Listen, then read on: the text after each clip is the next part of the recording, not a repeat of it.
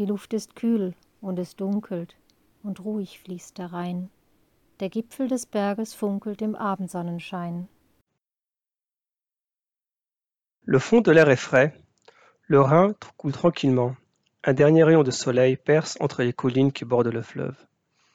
Un danger menace le batelier. La belle Lorelai va entamer son chant et sortir notre pauvre homme de sa concentration.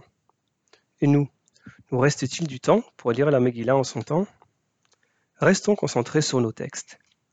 Merci à Esther pour sa lecture du poème de Heinrich Heine. Qu'est-ce qu'un jour? Bienvenue à toutes et à tous au podcast de Myriam, Daf Yami, Megillah, Daf page 20.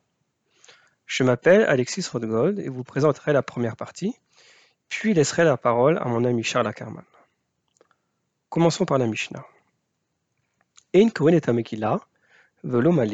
malin, velo tovlin, velo mazin, וכן שומר את יום כנגד יום, לא תטבול עד שתנץ החמה. וכולן שעשו משעלה עמוד השחר, כשר. Je vais vous traduire la Mishnah. Les mitzvot suivantes doivent être faites le jour uniquement, à partir du Netz, c'est-à-dire du lever du soleil. La lecture de la Megillah, la Brit Mila, le mikvé, la purification, la femme qui attend la fin de ses règles, et pour tous ceux qui l'ont fait à l'aube, c'est kacher. Voici pour la Mishnah. Nous savons que la prière de Shacharit du matin se fait à partir du lever du soleil, du lever du soleil. La Megillah, elle, peut être lue plus tôt si cela est nécessaire. Ce qui va nous intéresser, c'est donc quand commence le jour et quand commence la nuit. Le jour et la nuit ont été créés le premier jour et sont donc des éléments fondamentaux de la création. C'est donc par là que nous allons commencer nos recherches. La Gemara, je vais donc vous dire la Gemara, kasher. Pour tous ceux qui les ont faites à partir de l'aube, c'est kasher. Minhamile, d'où est-ce que nous le savons?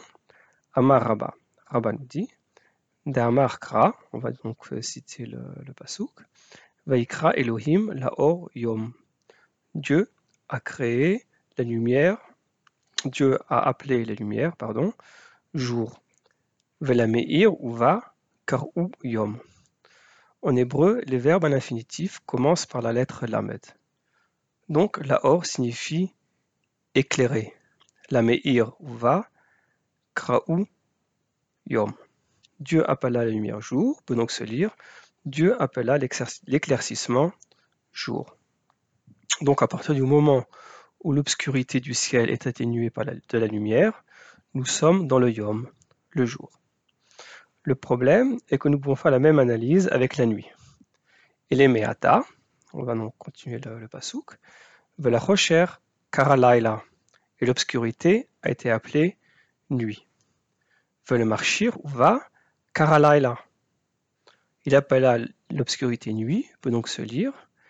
Le marchir, l'obscurcissement, est appelé nuit. Pour savoir si l'aube, la période entre l'éclaircissement du ciel et les premiers rayons font partie du jour ou de la nuit, nous allons nous aider de quelques versets de Néhémia. Néhémia est avec Ezra, un des, leaders, des Judéens de Babylonie, qui sont retournés en Judée après 70 ans d'exil. Les Judéens retournent à Jérusalem et retrouvent la ville et le temple dévastés, et entreprennent de les reconstruire. Cette entreprise ne plaît pas à tout le monde. Voici le passouk du livre de Néhémia. Vaihi kasher shama sanbalat vatovia varavim vamonim vashdodim ki alta arucha lechomot Yerushalayim ויחלו הפרוצים להיסתם, ויהי להם, ויחר להם מאוד. ויקשרו כולם יחדיו לבוא להילחם בירושלים Velassot la Torah, Sanballat, Tobias, les Arabes, les Ammonites et les gens d'Ashdod étaient irrités et s'unirent pour lutter contre Jérusalem. Néhémia et les Judéens sont donc sous pression. Ils doivent rétablir les murailles sous la menace d'une attaque imminente. Retournons à l'Agmara. Eléama Rabizera, Meheka. Puisque la référence à la création ne nous donne pas de bons arguments, Rabizera propose la verset suivante donc du Safer Nehemia. ואנחנו עושים במלאכה וחציים מחזיקים ברחמים מעלות השחר עד צאת הכוכבים. Nous faisons le travail pendant que l'autre moitié nous garde, de l'aube à l'apparition des étoiles. מעלות השחר עד צאת הכוכבים. ואומר, והיה לנו הלילה למשמר. Et il dit, donc la Gamara nous rajoute, et la nuit était pour la garde. La Gemara va renforcer l'argument de Rabbi Zera. Mayomer vechitema. Mishala amuda shachar la viemama. L'aube ne fait pas forcément du jour. Ou miki arava shimsha lelia veinhu mekadme ou mechashri nous pourrions penser que les Judéens autour de Néhémia commençaient à travailler tôt, avant le jour, donc l'aube ne faisait pas partie du jour, et finissait tard après le jour, donc que le crépuscule ne fait pas partie du jour. Taushma, on va donc continuer à lire euh, Nehemia, Vayalenu ala mishmar vayom melacha. Donc je vais vous lire la, phrase euh, entièrement de Nehemia. Gam baet hahi, amartilahem, ish venearu, yelinu. Vaya lanu halayla mishmar, vayom melacha. Donc, euh, Nehemiah s'adresse euh, au peuple. Aussi, à ce moment, j'ai parlé au peuple. Venez passer la nuit à Jérusalem. Et la nuit était dédiée à la garde et le jour au travail. Ce verset nous indique que chaque moment éclairé était travaillé et est appelé yom, jour. Donc, si nous devons lire la Megillah le jour, cela commence à l'aube. Au-delà de l'étude de texte, nous avons un petit flashback. Il y a quelques jours, Deborah Salzberg nous a enseigné que Chetzi Amalchut voulait dire que le roi Achashverosh était prêt à donner la moitié de son royaume à Esther. Je vais dire, lire donc euh, l'Agmara de euh, Megillah Tedvav. La la le roi, a donc dit à la reine Esther, Mabakachater. Quelle est ta demande? At Chetzi Hamalchut Veteas. Jusqu'à la moitié du royaume, je pourrais je, pourrais, c'est ce, que je pourrais faire. Chetzi Hamalchut Velo Kolamalchut. La moitié du royaume et non le royaume entier. Velo Davar Shirotsetz Lamalchut Umainihu Binyan Betamikdash. Le temple de Jérusalem, c'est la partie du royaume que le roi ne pouvait pas donner à la reine Esther. In et Megillah, at shetanetz hachama. Nous lisons la Megillah à partir des premiers rayons de soleil. Mais Néhémie a repris possession du temple. Il a reconstruit les murailles de l'aube au crépuscule. Grâce à Nehemia, nous pouvons lire la Megillah dans l'intégralité du royaume de la lumière.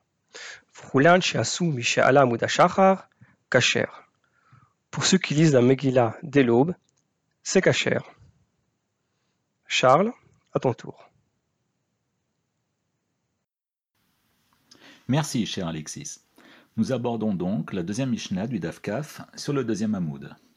Après qu'on nous ait indiqué dans la première Mishnah à partir de quel moment exactement les mitzvot qui nous incombent le jour peuvent être réalisés, c'est-à-dire au lever du soleil ou au lever du jour, la deuxième Mishnah nous explique sur quelle amplitude dans la journée les mitzvot peuvent être faites.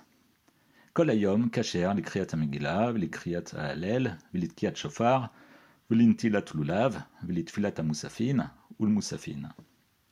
On peut lire la Megillah toute la journée, ainsi que la récitation du Hallel, le, le Kiyat Shofar, c'est-à-dire la sonnerie du chauffard, l'intilat prendre le lulav, la de Moussaf, également les corbanotes de Moussaf, etc. La Gemara nous apporte ensuite les sources. Mais de quoi il retourne? Quelle est ici la problématique?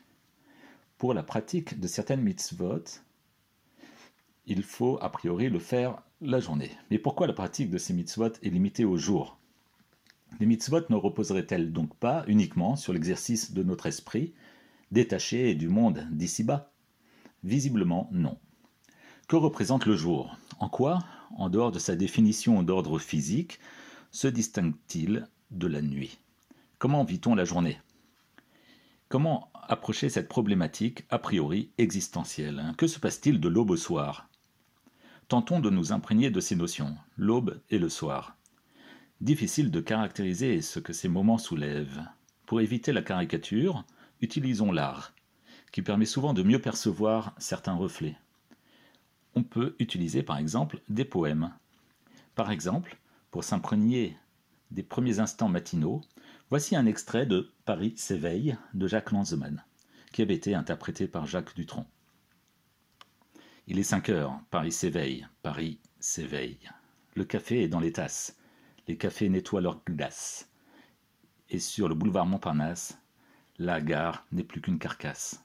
Les banlieusards sont dans les gares, à la Villette on tranche le lard, Paris by night regagne l'écart, les boulangers font des bâtards. La tour Eiffel a froid aux pieds, l'arc de triomphe est ranimé, et l'obélisque est bien dressé entre la nuit et la journée. Les journaux sont imprimés, les ouvriers sont déprimés, les gens se lèvent-ils sont brimés, les gens se lèvent, ils sont c'est l'heure où je vais me coucher. Il est 5 heures, Paris se lève, il est 5 heures, je n'ai pas sommeil. La fin de la nuit laisse ici la place à l'activité de la journée. Cette agitation diurne nous amène ensuite jusqu'au soir. Pour illustrer la fin de la journée, j'ai choisi un poème tiré des Fleurs du Mal de Baudelaire, La fin de la journée. Sous une lumière blafarde, court, danse et se tord sans raison la vie, impudente et criarde. Aussi, sitôt qu'à l'horizon, la nuit voluptueuse monte, apaisant tout, même la faim, effaçant tout, même la honte, le poète se dit Enfin, mon esprit, comme mes vertèbres, invoque ardemment le repos. Le cœur plein de songes funèbres, je vais me coucher sur le dos et m'ourouler dans vos rideaux, ô rafraîchissantes ténèbres. Voilà, les jours et les nuits se succéderont sans repos. Vyom Valaila Loishbotu, c'est dans Bereshit, chapitre 8. Dieu l'indique après le déluge. On aborde les journées et les nuits, création divine, de façon différente. On ressent à travers ces textes l'agitation diurne en opposition à l'activité nocturne d'un autre type. S'agit-il simplement de stéréotypes? Y aurait-il des stéréotypes de jour également dans la Torah? On l'a vu tout à l'heure dans les textes apportés par Alexis. Vaya lanu alayla mishmar, vayom melacha. Et la nuit était dédiée à la garde et le jour au travail. Par ailleurs, la tfila, la prière du matin, comprend deux brachot principales avant le Shema. En premier lieu, on construit la bracha Yotzer Or. On rappelle que Dieu est à l'origine de la journée qui s'annonce, de cette lumière qui jaillit tous les matins, démarrage de l'activité du monde. La bracha qui nous lie à la Torah ne vient qu'en deuxième. Dans la tfila de soir, on procède de manière similaire. On construit la bracha de la nuit, puis seulement on parle de Torah. Autrement dit, on aborde la Torah, on ne peut y être sensible qu'une fois posés les principes cosmiques, qu'après avoir pris conscience de la création de Dieu, qui comporte notamment le renouvellement des journées et des nuits, dans lesquelles nous prenons place distinctement. On retrouve le même schéma fréquemment, dans le psaume 19 par exemple. David, Hashamaim kvodkel, masayadav magid. Yom le yom, yabia omer, le. אין אומר ואין דברים בלי נשמע קולם, בכל הארץ יצא קוום, ויקצה תבל מלאיהם, להשמש שם האוהל בהם. Les cieux racontent la gloire de Dieu et le firmament proclame l'œuvre de ses mains. Le jour en fait le récit au jour, la nuit en donne connaissance à la nuit. Point de discours, point de parole, leur voix ne se fait pas entendre. Sur toute la terre s'étend leur harmonie, et leurs accents vont jusqu'aux confins du monde, là où Dieu a assigné une demeure au soleil, etc. Et après seulement, un peu plus loin, on aborde la Torah. Torah Hashem temima mishivat nafesh, edut Hashem neemana markimat peti, pikudei Hashem yesharim mesamche lev, mitzvat Hashem, mitzvat Hashem bara meirat enaim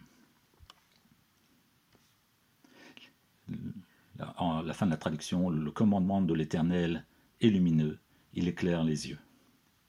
Inscrire son action dans le temps, au moment adapté. Le Talmud est rempli de discussions sur la place, des mitzvot dans le temps. On retrouve d'ailleurs cela dans la toute première question du Talmud au début du premier traité, Brachot. À partir de quand récite-t-on le chemin le soir? Et la Gemara, là-bas, comme ici, recherche comment caractériser ce moment vis-à-vis -vis de ce que doit être le chemin, là-bas, au travers de l'activité humaine. uvsharbecha uvkumecha, le soir et le matin. On explique là-bas que l'homme prend sa place la nuit. Il s'installe de force la nuit. La nuit n'est pas propre à l'activité humaine. L'œuvre de l'homme est attendue en journée. La nuit, l'être humain se retrouve seul, sans la contrainte de ce que le jour représente pour lui, de ce que le jour attend de lui. La Torah elle-même démarre par ce thème dans la Genèse. La lumière et le jour, distincts de l'obscurité et de la nuit. Revenons à présent à notre Gemara. L'Amgila peut être lue toute la journée. La Gemara nous apporte la source. Minalan, Damarkra, Vayamim Aele Niskarim Venaasim. D'où le sait-on? Car le verset nous indique Et durant ces jours seront rappelés et seront faits, etc. La lecture de la Megillah, le rappel des faits célébrés à Purim, vont de pair avec les actions qui nous incombent durant Purim. Vayamim Niskarim Venaasim. Ces actions sont bien des actions diurnes, elles se rattachent pleinement à ce qu'est le jour. La en, conséquence, peut donc être lue toute la journée. On passe au Hallel. L'Ikriat Hallel, dirtiv, Shemesh en Zayom Asa Hashem. La récitation du Hallel peut également être réalisée durant toute la journée, car il est écrit que Dieu est loué durant toute la course du soleil, depuis l'est jusqu'à la fin de son trajet, donc toute la journée. Cela sous-entend que ces louanges n'ont pas de place la nuit. Rabbi aussi rapporte le verset Voici le jour pendant lequel Dieu a fait. On perçoit ici à nouveau le caractère actif de la journée, partagé par Dieu lui-même. Le Hallel peut donc se dire toute la journée. Il ne se dit pas la nuit, sauf de rares exceptions. Les sources qui nous permettent de comprendre que les autres mitzvot cités dans la Mishnah peuvent être réalisées effectivement toute la journée et non durant une partie seulement sont énumérées dans la suite de la Gemara. Merci beaucoup.